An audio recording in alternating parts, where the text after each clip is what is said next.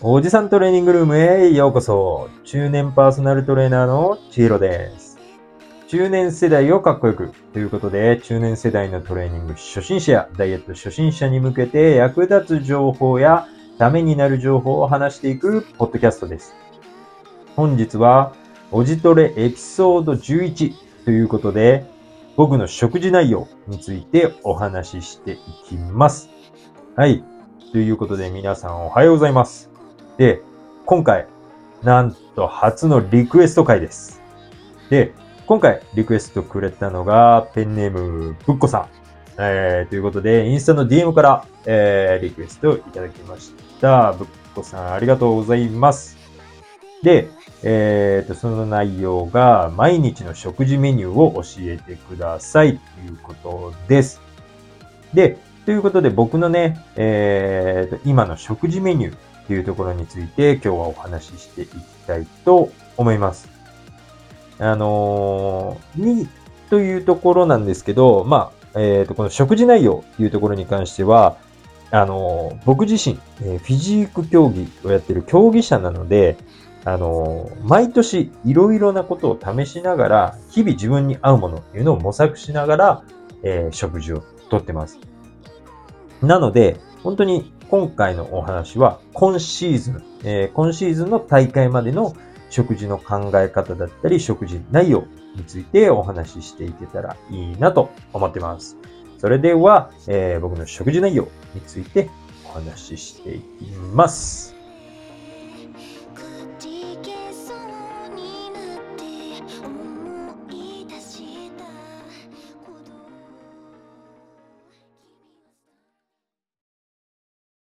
ということで、今回は僕の食事内容というとこなんですけど、えっ、ー、と、僕自身大きく分けて食事内容っていうのが増量期と減量期っていうので変わってきます。で、今僕は増量期なので、えっ、ー、と、とにかくしっかり食べてます。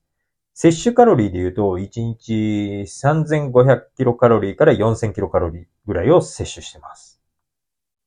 で、えー、食事内容については、えー、仕事の時っていうのは、基本的に朝、昼、間食っていうのは、ほぼ同じものを食べてます。つまり夜ご飯以外はほぼ同じものを食べてるっていう感じですね。はい。で、その内容なんですけど、朝は、えっ、ー、と、お餅を4つ食べます。で、そのお餅にきな粉と蜂蜜をかけて食べます。で、それプラスプロテインを取ることと、ヨーグルト。で、このヨーグルトにも蜂蜜をかけて食べます。で、あとは、えー、コーヒーをブラックで飲むっていうのが僕の朝ごはんになります。はい。というところで朝からしっかりボリュームをとって活動的に、えー、過ごせるようには意識してます。はい。で、次が、えっ、ー、と、10時ですね。10時ぐらい、えー、ちょうど間食に、えっ、ー、と、カツオバーですね。あの、カツオ、魚の、えっ、ー、と、なんだろう。味付けした、まあ、バーみたいなのがあるんですけど、その魚のカツオバーっていうのを食べてます。あとは、ゆで卵を3つっていうのを食べてます。で、次にお昼ご飯です。で、お昼ご飯に関しては、えっ、と、増量期は白米をだいたい 300g は食べるかなっていうイメージです。に、それプラス、今は、えー、サバ缶ですね。サバ缶を毎日食べてます。で、そのサバ缶は、まあ、味付けに関しては味噌煮が個人的に僕は好きなので、あのー、サバ缶の味噌煮を食べてるっていう感じです。で、次の食事が15時。まあちょうどそれも間食ですね。15時ぐらいに、えっ、ー、と、プロテインバーを食べるのと、和菓子っていうのを食べてます。で、これっていうのが僕にとってのちょっとご褒美タイムじゃないですけど、ご褒美的なイメージで、えっ、ー、と、僕自身甘いものがすごく好きなので、えっ、ー、と、ここでは、えー、とにかく甘いもの、うん、おやつ的なものを食べるようにはしてます。なんですけど、やっぱり洋菓子とかっていうのは、あの、脂質も高かったりだとか、あの、カロリーもすごく高くなっちゃうものっていうのもあるので、基本的には、その、夕方トレーニングするときのエネルギーになりやすいようなもので、和菓子とかを積極的に食べるようにしてます。はい。で、次の食事っていうのが、もうトレーニング前になります。で、トレーニング前にプロテインを飲むっていう感じです。はい。で、プロテインを飲んでトレーニング中っていうのは、えっ、ー、と、サプリメントで、えー、BCA と呼ばれる、まあ、アミノ酸ですよね。で、そういうアミノ酸のドリンクを取りながら、えっ、ー、と、それにマルトデキストリンって呼ばれる、えっ、ー、と、糖質、えー、粉の糖質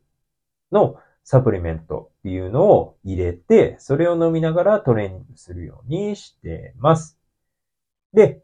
最後、えトレーニングが終わって、え夕食ですね。夕食っていうのは基本的に自由です。はい。夕食はその日の気分で、えー、食べたいものを食べるっていう感じで増量期はやってます。はい。なので、基本的には1日5食とか6食ぐらい食べる感じですかね。うん。で、タンパク質も体重の1.5倍から2倍ぐらいは摂取します。で、脂質に関しても魚や卵、うん、とかね、あの、アボカドなんかからいい脂質っていうのをしっかり取るようには心がけています。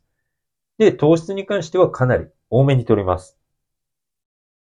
で、えー、トレーニングとしても週に5回、だいたい1回あたり1時間半ぐらい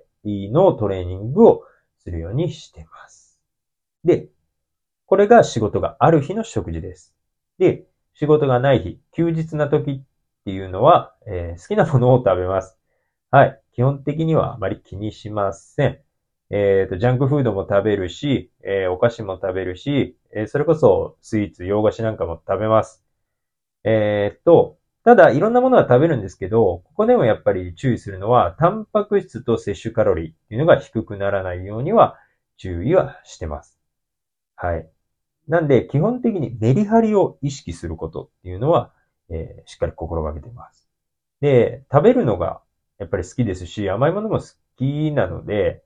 あの、その食事を楽しむっていうところでも、えー、休日にしっかり好きなものを食べて、また平日頑張ろうっていうような自分のスイッチの切り替えっていうのはするようにしてます。はい。で、今、増量期なので僕の食事っていうのはこういう感じです。で、次に僕の減量期の食事ですね。で、減量期の食事っていうのは、本当に時期によって少しずつ変化させていくので、あの、微妙には変わってはくるんですけど、平均すると、カロリーで言うと、だいたい2500キロカロリー前後っていうとこを意識しながら、えー、取るようにしてます。で、減量期に関しては、口に入れるものは、ほとんどすべて、えー、グラム数を測ります。まあ、調味料とか測らないものもあるんですけど、お塩とか調味料とか、そういったものは測らないものもあるんですけど、基本的にご飯だったり、えっ、ー、と、口に入れるものは全部測るっていうイメージでやってます。で、減量期になると、基本的に休日も仕事の時も、えー、毎日同じものを食べます。で、僕はローファットと呼ばれる低脂質ダイエットです。えー、脂質、油を抑えるようなダイエットをしていくので、え、ー、と、基本的に糖質とタンパク質が多い食事になってきます。で、えー、減量期の朝ごはんからいくと、朝はオートミールを食べます。で、オートミールを食べて、あとはプロテイン。まあ、オートミールにブルーベリーを入れて、それとプロテインとヨーグルトっていう感じです。で、10時は、えー、いつもと同じようにカツオと卵を食べます。で、お昼ご飯っていうのがちょっと変わってきて、玄米を食べるようになって、あとは鶏胸肉です。鶏胸肉を食べるんですけど、皮を剥いだもの。皮を剥いだ皮なし鶏胸肉を食べます。で、えっ、ー、と、この15時、僕のご褒美タイムには、えっ、ー、と、プロテインドリンクを飲むのと、あと、和菓子っていうのは、ほんとギリギリ大会の1ヶ月ぐらい前ぐらいまでは食べてます。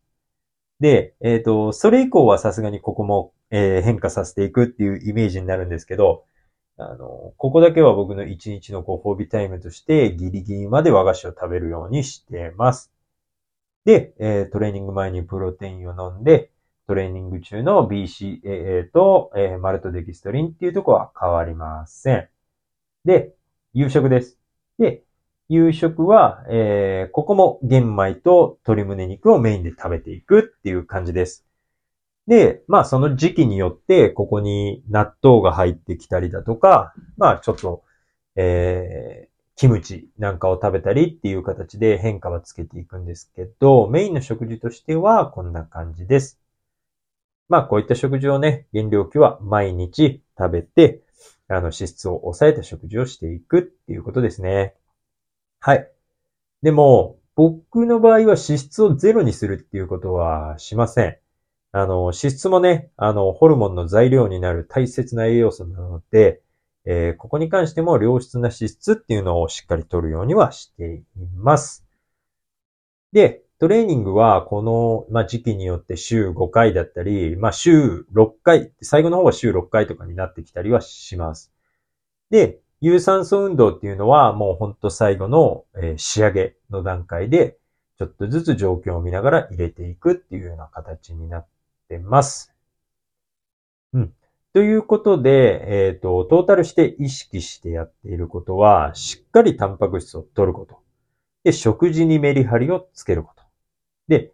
減量期は本当に徹底すること。で、その代わり増量期は食事も楽しむこと。っていうところが僕の意識しているところになります。はい。というところで、僕の食事内容なんですけど、あの、こんなところなんですけど、参考になりましたでしょうか？あの、今日はね、あの、僕の一日の食事についてお話ししました。えっ、と、皆さんもね、あの、ダイエット、筋トレ、頑張っている方も多いと思うので、食事管理、しっかり頑張っていきましょう